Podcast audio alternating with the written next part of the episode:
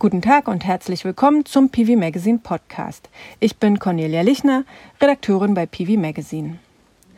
Photovoltaikanlagen, die Brände verursachen, sind heute nicht mehr so stark im Fokus der öffentlichen Aufmerksamkeit wie noch vor ein paar Jahren. Die Sicherheit der Anlagen hat sich verbessert und die Feuerwehr weiß, wie sie mit solchen Bränden umzugehen hat. Trotzdem sollten wir uns bewusst sein, dass Photovoltaikanlagen Brände verursachen können und dass es die Pflicht von Herstellern und Installateuren ist, die Risiken so gering wie möglich zu halten. Deshalb sprechen wir heute im Podcast über die Brandursache Nummer eins, nämlich Lichtbögen. Wo treten sie auf? Warum treten sie auf? Wie kann man sie entdecken und verhindern? Und welches Restrisiko bleibt? Als Gäste habe ich eingeladen Hermann Laukamp und Felix Eger vom Fraunhofer Institut für Solare Energiesysteme ISE. Beide beschäftigen sich schon seit Jahren mit der Erforschung von Brandursachen bei Photovoltaikanlagen und haben bereits viele Fälle untersucht, bei denen genau Lichtbögen Auslöser waren. Außerdem habe ich Thomas Herold zu Gast. Er ist Senior Product Solutions Manager beim Wechselrichterhersteller Huawei. Das Unternehmen baut Wechselrichter mit Lichtbogenerkennung. Mit äh, Thomas Herold werde ich darüber sprechen, wie die Technik funktioniert und wie man mit Fehlermeldungen umgeht. Doch bevor wir weitermachen, hier zunächst der Werbeblock unseres heutigen Sponsors. Huawei ist Initiativpartner dieses Podcasts. Huawei ist globaler Anbieter von integrierten Lösungen in den Bereichen Netzwerkausrüstung Carrier, Geschäftskunden Enterprise, Privatkunden Consumer und Cloud. Als Teil des Enterprise-Geschäfts bietet das Unternehmen PV-Wechselrichter für private, gewerbliche Anlagen und für Utility Scale an. Hier ist Huawei seit 2015 nach eigenen Angaben Weltmarktführer. Das Produktportfolio im Residential-Bereich mit den Wechselrichtern 2 KTL bis 20 KTL wird mit der Einführung der Luna 2000 Speicherlösung, dem Optimierer 450 Watt für einphasige und dreiphasige Wechselrichter komplettiert. Die integrierte Lichtbogenerkennung AFCI bietet zudem ein weiteres innovatives Sicherheitsfeature.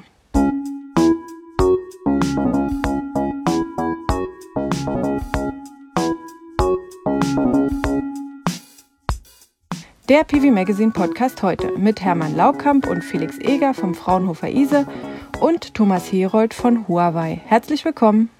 Guten Tag. Hallo zusammen. Ich würde gerne zum Einstieg in das Thema einmal klären, was Lichtbögen eigentlich sind und an welcher Stelle einer Photovoltaikanlage sie auftreten können. Es gibt sie ja sowohl auf der Gleichstromseite, also in Modulen und Kabeln bis zum Wechselrichter und auch auf der Wechselstromseite, also vom Wechselrichter bis zum Hausanschluss in Kabeln, Verteilern, Schaltern. Wie kommen sie zustande? Vielleicht könnten Sie anfangen, Herr Laukamp. Lichtbögen entstehen eigentlich immer da, wo es zu Kontaktproblemen gekommen war im Vorfeld.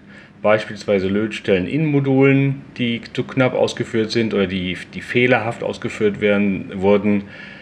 Auf Dauer sorgt der PV-Strom dann dafür, dass es äh, dort heiß wird, weil es Übergangswiderstände gibt und ähm, wenn das lange genug passiert, kann es so heiß werden, dass das Material irgendwann wegschmilzt und dann gibt es eine Lücke im Leiter und diese Lücke wird unter ungünstigen Bedingungen sozusagen durch den Lichtbogen überbrückt, der sich selber sein äh, über leitfähiges Gas seinen eigenen Leiter baut, kann man sagen.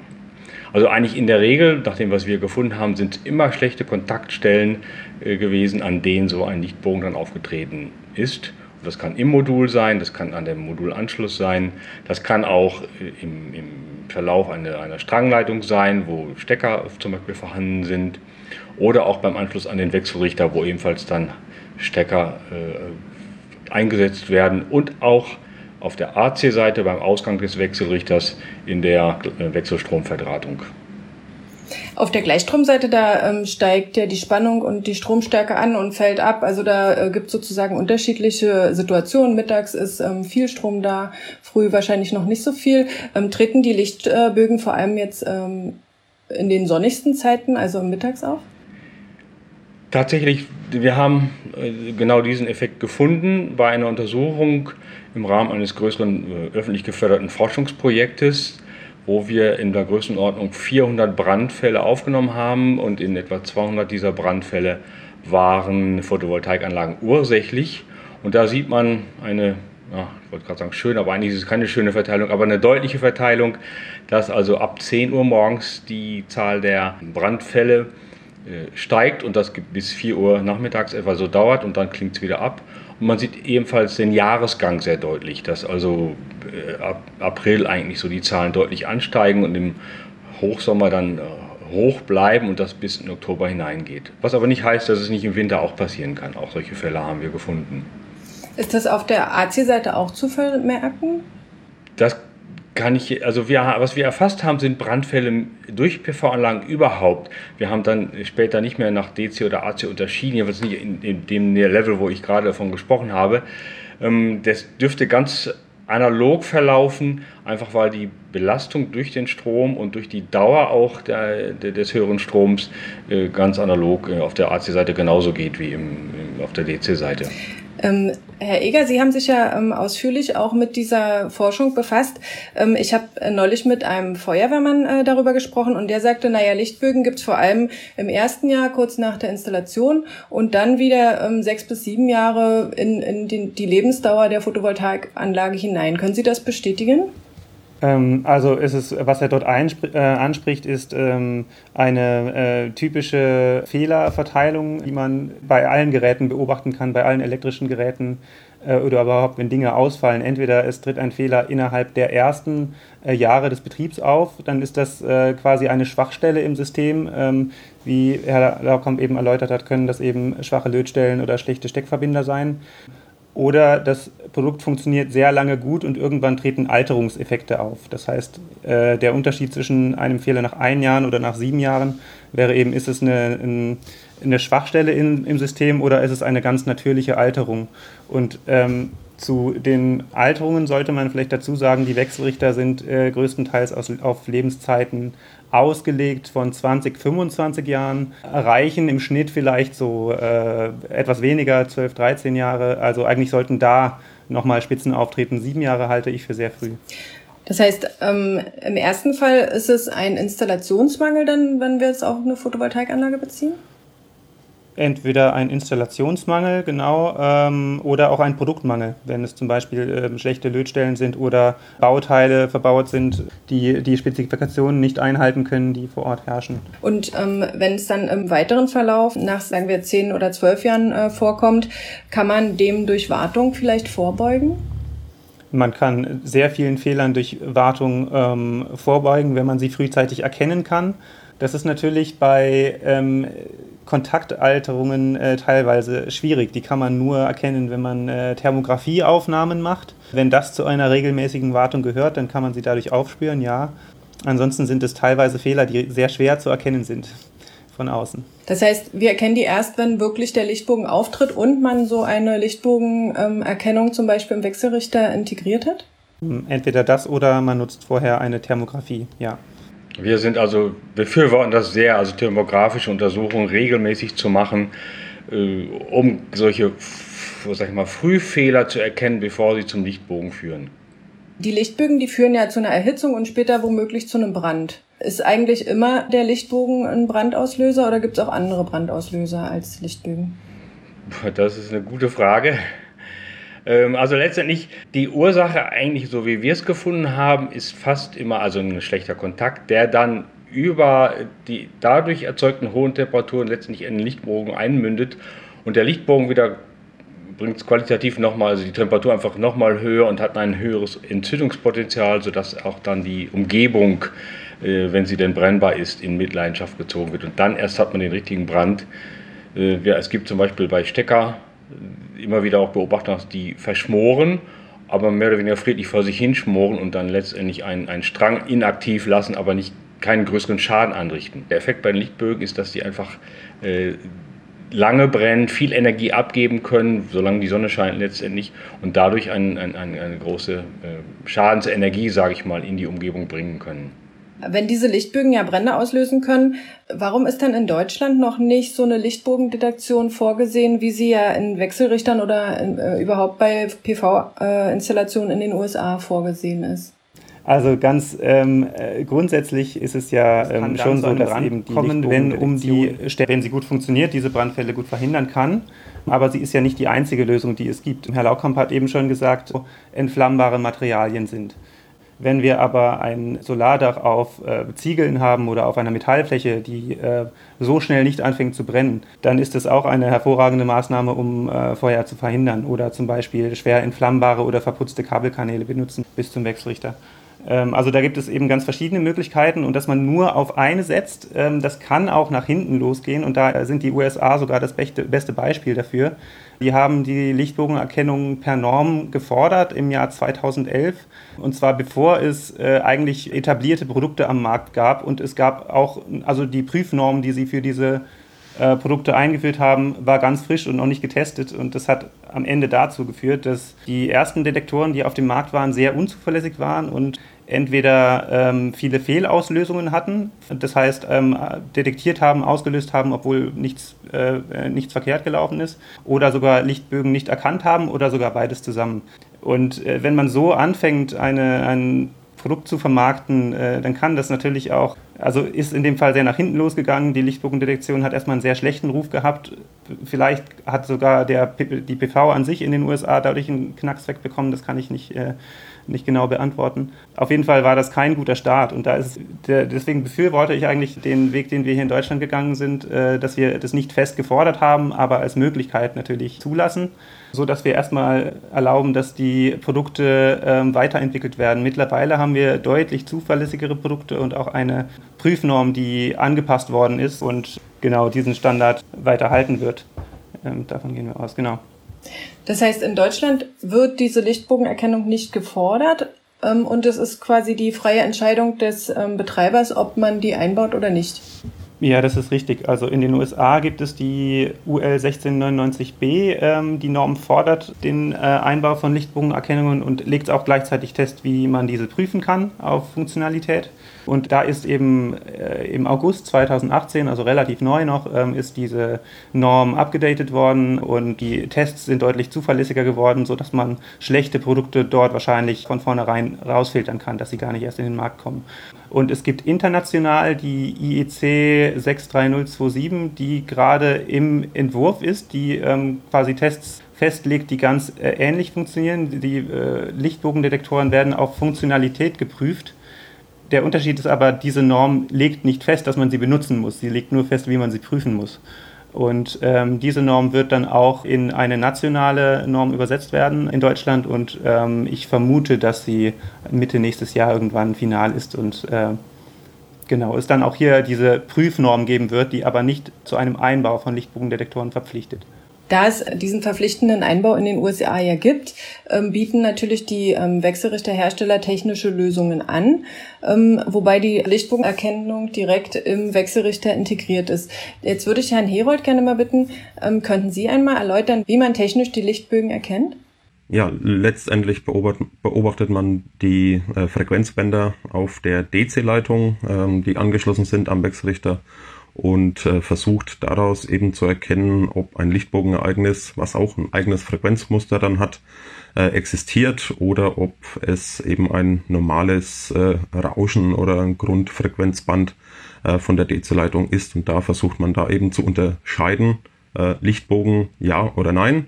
Und das ist genau das, was der Herr Egger auch angesprochen hat. Die Zuverlässigkeit ist da eben äh, wichtig, auf diesen Frequenzbändern zu unterscheiden. Also können Sie praktisch mit dem Wechselrichter nur Lichtbögen feststellen, die auf der Gleichstromseite stattfinden?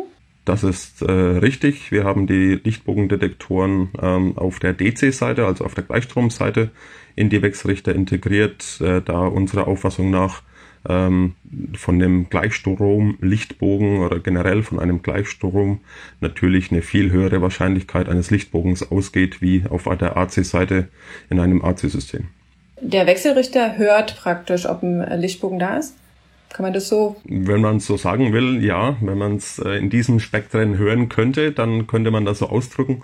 Äh, letztendlich misst der Wechselrichter eben die Frequenz auf der DC-Seite ähm, und äh, durch die ähm, ja, ähm, gelernten Algorithmen, die letztlich im Wechselrichter dann hinterlegt sind, äh, das anerlernte äh, Frequenzmuster von hunderten verschiedener äh, Lichtbogenereignissen, die wir in unseren Wechselrichtern integriert haben, ähm, kann man eben dann zuverlässig unterscheiden, äh, ja, äh, ist es eine Störfrequenz, wenn man so will, oder ist es dann wirklich ein Lichtbogen? Worin unterscheiden sich jetzt eine reine Störfrequenz und, und ein Lichtbogen? Ähm, das ist äh, eine gute Frage. Ähm, Störfrequenzen sind dann äh, letztlich abhängig von, äh, unter anderem abhängig von der Länge der DC-Leitung, äh, von dem Gesamtaufbau des Systems, von der Örtlichkeit, äh, wo das ganze PV-System verbaut ist und natürlich von der Umgebung, wo dieses PV-System äh, ja, ähm, in, installiert ist letztendlich. Und darin besteht eben genau die Kunst, zuverlässig zu unterscheiden, ist es ein Störlichtbogen oder ist es einfach nur ein Störgeräusch. Ähm, auch die eingesetzte Wechselrichterelektronik, die Optimiererelektronik zum Beispiel, äh, verursachen Störungen, die dann auch auf der DC-Seite äh, letztlich, ja, wenn man so will, zurückgespeist werden auf die DC-Leitung. Und da ähm, ist es eben wichtig zu erkennen und zu wissen, was ist jetzt ein typisches Signal eines Lichtbogens und ähm, ja, in der Differenz zu den normalen Rauschen auf der Leitung eben zu unterscheiden. Jetzt haben wir ja gehört, dass ähm, gerade auch ähm, technische Fehler gleich am Anfang der, der Lebensdauer ähm, eines PV-Systems Lichtbögen auslösen können.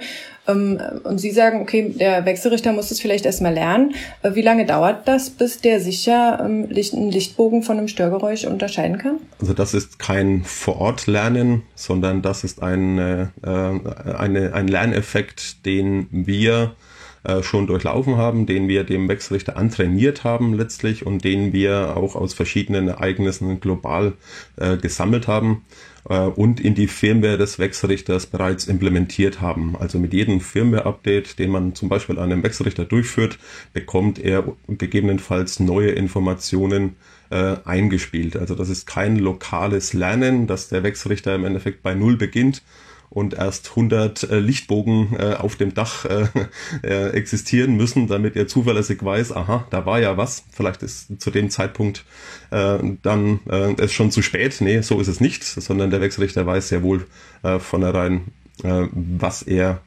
zu unterscheiden hat und wie ein Frequenzmuster eines Störlichtbogens ausschaut. Okay, also er ist ab Inbetriebnahme bereit. Das ist ab Inbetriebnahme funktionsbereit und auch zuverlässig äh, funktionsbereit. Ähm, äh, das ist optional äh, eben immer zu aktivieren. Das ist nichts, was er erst neu lernen muss. Und was passiert jetzt, wenn der Wechselrichter der Meinung ist, da gibt es einen Lichtbogen? Schaltet er sich ab? Ähm, der Wechselrichter schaltet sich ab, ja, das ist richtig. Ähm, das ist ja die Auflage letztlich äh, auch aus der UL 1699b, ähm, dass der Wechselrichter sich äh, bei äh, auftretenden Lichtbogenereignissen sich äh, vom Netz trennt und abschaltet und somit den Lichtbogen zum Erlischen bringt. Ähm, das ist also die Voraussetzung, die da auch normativ gefordert ist. Und was passiert dann als nächstes? Der Wechselrichter wurde angeschaltet, der ist wieder ausgegangen. Was muss der Installateur jetzt tun? Eine weitere Voraussetzung ist, dass der Wechselrichter sich nicht wieder automatisch zuschaltet. Also er erkennt den Lichtbogen und natürlich, wenn äh, äh, der Lichtbogen erkannt wird, dann geht man auch eben davon aus, dass der real existiert. Ähm, der Wechselrichter trennt sich vom Netz und dieses Lichtbogenereignis muss manuell quittiert werden. Also das ist auch wieder eine normative Anforderung aus der UL heraus, dass der Wechselrichter sich nicht wie bei einem Netzfehler zum Beispiel automatisch wieder auf das Netz synchronisiert und ähm, in dem Fall eines Lichtbogens würde ja der Lichtbogen auch wieder aufflammen in dem Fall. Und das gilt es zu verhindern und das äh, macht es eben umso wichtiger, dass zuverlässig abgeschalten wird. Ähm, ich glaube, das ist auch eben äh, das, was der Herr Eger vorhin gesagt hatte, äh, dass äh, das, was man aus den USA ähm, und aus nicht ausgereiften Technologien, glaube ich, mitgenommen hat, dass es wichtig ist, zuverlässig abzuschalten. Und eben mit diesem Hintergrund, der Wechselrichter muss manuell oder der Fehler muss manuell quittiert werden und der Wechselrichter wieder freigegeben werden zum Betrieb. Und das geht auch nicht von, äh, von der Ferne. Also da kann auch nicht der Installateur einfach ähm, über Internet zugreifen und sagen, ich quittiere das und dann geht's wieder an? Also theoretisch geht es auch aus der, aus der Ferne, äh, über die Sinnhaftigkeit äh, aus der Ferne ein Lichtbogenereignis zu quittieren. Ich denke, da können, äh, kann jeder sich sein eigenes Bild machen. Letztlich ist es nicht zu empfehlen, aus der Entfernung einen Lichtbogen zu quittieren, weil man ja immer wieder davon ausgehen muss, dass durch das Starten des Wechselrichter äh, wieder dieses Lichtbogenereignis auftritt und was äh, dann wiederum zu einer Gefahr für das äh, Gebäude bedeuten könnte führen könnte. Jetzt könnte man natürlich argumentieren, wenn ich ähm, eine gewisse äh, Fehlerquote habe bei äh, Lichtbogenerkennungen, dann könnte man, indem man es zum zweiten Mal äh, feststellt, ja sicherer gehen, also die Wahrscheinlichkeit für ein echtes Lichtbogenereignis ähm, erhöhen. Ja, ich äh, kann vielleicht kurz was dazu sagen. Dass diese Möglichkeit gibt es jetzt in den äh, neuen Normen auch. Man muss das nicht machen, aber es wird äh, diese Möglichkeit gegeben. Wenn ich mich richtig erinnere, sind es fünf Wiederholungen. Aber es gibt die Möglichkeit, dass man wiederholt ähm, automatisch zuschalten kann und erst ab einem äh, bestimmten Limit muss man abschalten und eine Zuschaltung kann erst nach einer äh, manuellen Quittierung wieder erfolgen. Wie verbreitet sind denn solche Wechselrichter mit Lichtbogenerkennung jetzt in Deutschland? Was würden Sie sagen? Bisher eben waren die Detektoren gefordert in den USA, deswegen haben eigentlich alle großen Wechselrichterhersteller, die dort am Markt aktiv sind, äh, auch eine Lösung dafür. Aber auf dem deutschen Markt war bisher die Nachfrage einfach noch nicht äh, groß. Äh, Fronius hat vor ein paar Jahren mal das versucht, das anzubieten auf dem Markt und es ist gar nicht angenommen worden, deswegen haben sie es erstmal wieder rausgenommen. Und jetzt bin ich gespannt, wie äh, das bei Ihnen jetzt läuft bei Huawei, ob das jetzt hier besseren Anlauf findet. Aber es ist ja auch so, dass äh, nicht nur äh, die Anwender dazu gelernt haben, sondern auch die Versicherer und mittlerweile manchmal auch die Versicherungen solche Detektoren fordern und ähm, was durchaus auch sinnvoll sein kann, ganz abhängig davon, wo man sein PV-System installiert. Sind das öffentliche Gebäude oder sind besondere Brandlasten äh, dort in der Nähe?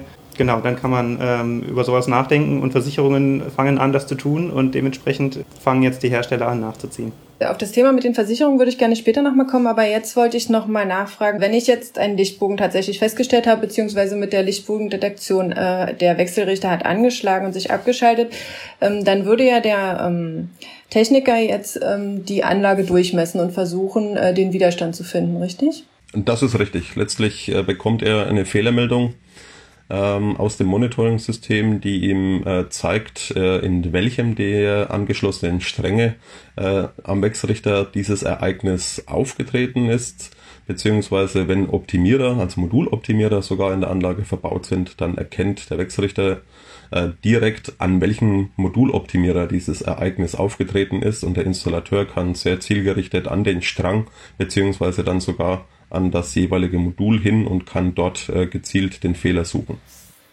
Und in, also angenommen, es gab jetzt wirklich einen Fehlalarm, dann kann er es ja nicht finden. Oder also bekommt er dann trotzdem einen Hinweis von Ihnen, ähm, wo er suchen müsste? Also erstmal gehen wir nicht davon aus, dass wir einen Fehlalarm produzieren. Wir haben jetzt äh, die Geräte seit über einem Jahr äh, in Betrieb und im Markt äh, mit dieser Funktion standardmäßig in jeden Wechselrichter integriert und es sind uns noch keine Fehlalarme bekannt. Also äh, davon geht man erstmal aus, eben, dass wir zuverlässig äh, arbeiten und äh, das auch dann mit einer sehr, sehr hohen Wahrscheinlichkeit eben nur einen Fehler anzeigen. Ähm, natürlich äh, muss man, wenn man vor Ort geht, dann aber eben dann davon ausgehen, dass ein Lichtbogenereignis da war und eben sich auf die Suche begeben, auch wenn ein Fehlalarm äh, in dem Falle äh, der Auslöser ist. Umso wichtiger ist es eben, sicher zu erkennen, dass wirklich ein äh, Störlichtbogen existiert. Die Lichtbogenerkennung ist ja im Wechselrichter eine Zusatzfunktion. Äh, die Wechselrichter gibt's mit oder ohne. Ähm, können Sie sagen, wie groß ungefähr der Preisunterschied zwischen einem Wechselrichter mit Lichtbogendetektion ist zu einem ohne? Diese Entscheidung haben wir unseren Kunden abgenommen, in, indem wir das standardmäßig in jeden äh, Wechselrichter äh, integriert haben. Also wir werden da keinen Mehrpreis für diese Funktion äh, verlangen, sondern ähm, es ist in allen neuen Geräten bei Huawei äh, bereits äh, standardmäßig integriert. Das gilt Stand heute für alle Geräte bis 20 kW. Äh, auch die neue Generation Wechselrichter, die jetzt bis 40 kW auf den Markt kommen wird, die werden das auch standardmäßig integriert haben. Und auch für das 100 kW Gerät wird es eine dann aber eigene Version geben äh, für den kommerziellen Bereich, für kommerzielle Anlagen. Äh, auch dort wird es dann eine eigene Option geben, eine äh, Lichtbogenversion des 100 KTL. Wir hatten vorhin schon kurz angefangen, ähm, über die Versicherung zu sprechen. Vielleicht eine Frage an Sie alle drei. Wissen Sie, ob es, äh, ob es von Versicherungen schon honoriert wird, wenn man ähm, Lichtbogendetektion ähm, in seine Photovoltaikanlage integriert? Mir ist das so nicht bekannt, aber ich weiß von Versicherungen, die auch nach größeren Schadensfällen, also gerade aus dem Gebäudebereich, wo nicht die Photovoltaikanlage und das Häuschen, sage ich mal, so im Fokus steht, sondern das, was an Werten im Gebäude ist, also teure Lager, teure Maschinen oder was auch immer, wo also die Folgekosten eines Brandes viel höher sind als der, ja, der Gebäudewert, dass die auf jeden Fall solche Anlagen inspizieren und Auflagen machen für die weitere Versicherung. Und da könnte ich mir auch vorstellen, dass da die Implementierung eines Lichtpunktdetektors dazugehört. Auf jeden Fall äh, gehört dann dazu die, die, die, regelmäßige Wartung, die Stecker zu prüfen, die Verbindungen zu prüfen, Schrauben nachzuziehen und so weiter. Also das, was man in, in vielen Bereichen der Elektrotechnik, der Installationstechnik sowieso auch schon seit Jahren macht. Kann man eigentlich, wenn man eine Lichtbodendetektion hat, ähm, auf äh, Infrarotaufnahmen verzichten? Ich würde es nicht tun. Also tatsächlich, ich habe keine Betriebs- oder nur Laborerfahrung mit Lichtbogendetektoren. Und wenn sie ordnungsgemäß funktionieren, ist das prima. Dann äh, schalten die Recksrichter so schnell ab, dass da keinerlei Brandgefahr äh, besteht. Wir hatten aber auch äh, über Kunden äh, Brandfälle. Da hat es gebrannt und wir haben keine Lichtbogenspuren an den Leitungsenden, die da in Frage kommen als Verursachung, gefunden. Also wo ich tatsächlich davon ausgehen muss, dass es noch Mechanismen gibt, die wir momentan noch gar nicht kennen oder noch gar nicht beschreiben können wo aber durch hohe Temperaturen und, und Kupfer wird ungefähr 1200 Grad heiß, bevor es schmilzt, ähm, dann so eine hohe Temperatur entsteht, dass doch nahe brennbare Stoffe in der Umgebung vielleicht durch Strahlung, genau wissen wir es nicht, quasi entzündet werden können und dann sie, da finden sie keine Lichtpunktspur. Erst wenn dann das Kabel abfällt und praktisch den, den Strom unterbricht, nachdem es aber dann möglicherweise schon länger gebrannt hat, dann würde der Lichtpunktdetektor diesen Fehler erkennen können. Also von daher so gut er sein mag und so sinnvoll er sein mag, wir fürchten, dass es noch Mechanismen gibt, die er nicht erkennen kann. Herr Herold, bei welchen Gebäuden würden Sie Ihren Kunden jetzt auf jeden Fall noch eine Lichtbogenerkennung empfehlen? Sie sagen ja, bei Ihnen ist, ist es immer integriert, aber äh, wenn man die Wahl hat, ein Holzhaus oder eine teure Produktionshalle oder ähm, eine Schule mit einer Photovoltaikanlage auszustatten, ähm, wo halten Sie es für besonders wichtig? Und wo würde man vielleicht auch auf eine Photovoltaikanlage sicherheitshalber ganz verzichten? Also zu dem letzten Punkt denke ich, dass man aus Sicherheitsgründen auf eine Photovoltaikanlage verzichten muss. Äh, ich denke, dass wir aus diesem äh, Zeitalter äh, doch hoffentlich hinaus sind. Ich glaube, es gibt, ähm, also mir fällt zumindest momentan kein Gebäude ein, aus dem ich aus Sicherheitsgründen auf eine Photovoltaikanlage verzichten müsste. Ähm, sinnvoll ähm, ist es sowieso, weil man eben ähm, letztlich standardmäßig ein Stück mehr Sicherheit auf jedes Gebäude bringt.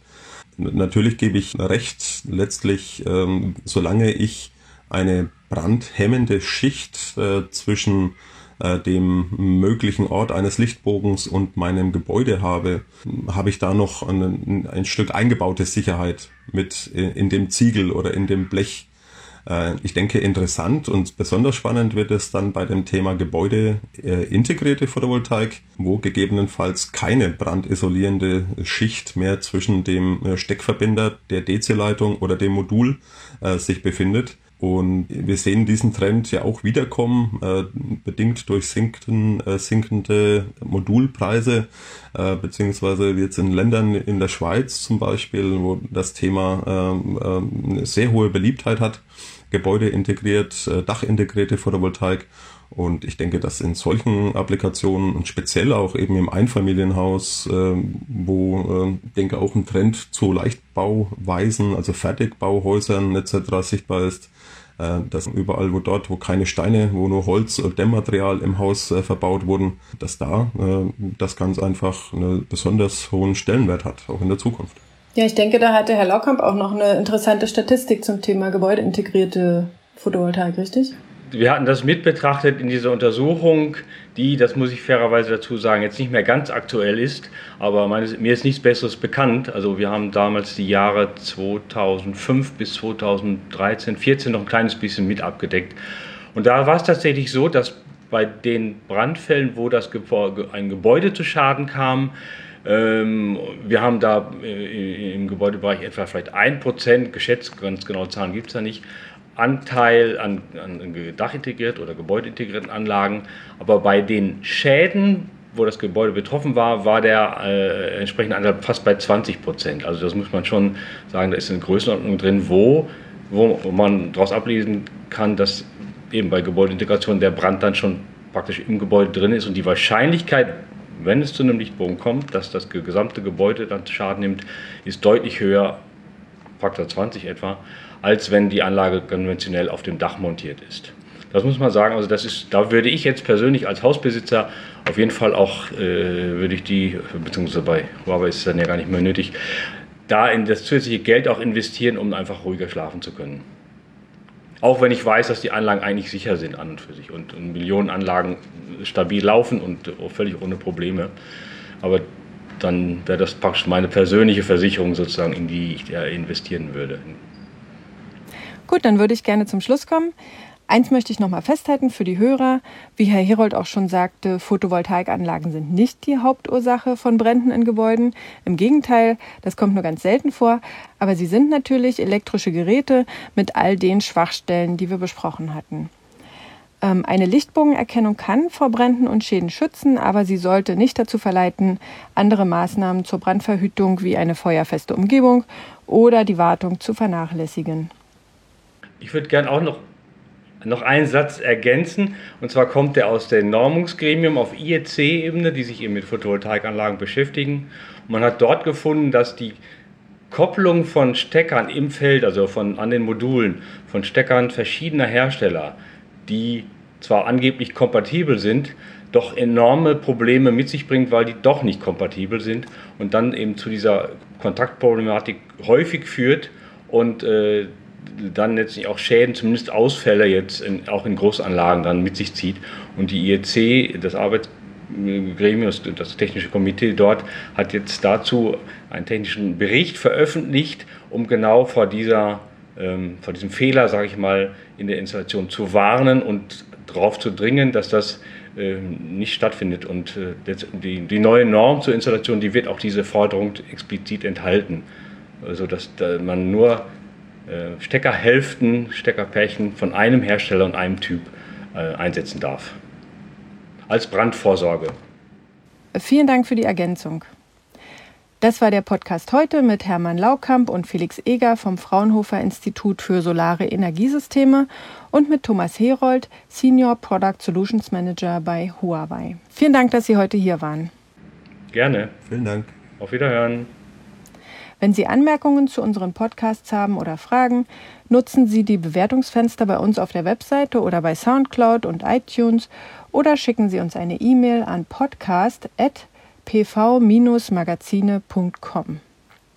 Wenn Ihnen unsere Sendungen gefallen, liken Sie uns oder folgen Sie uns, dann werden wir auch von anderen leichter gefunden. Vielen Dank fürs Zuhören. Bis zum nächsten Mal.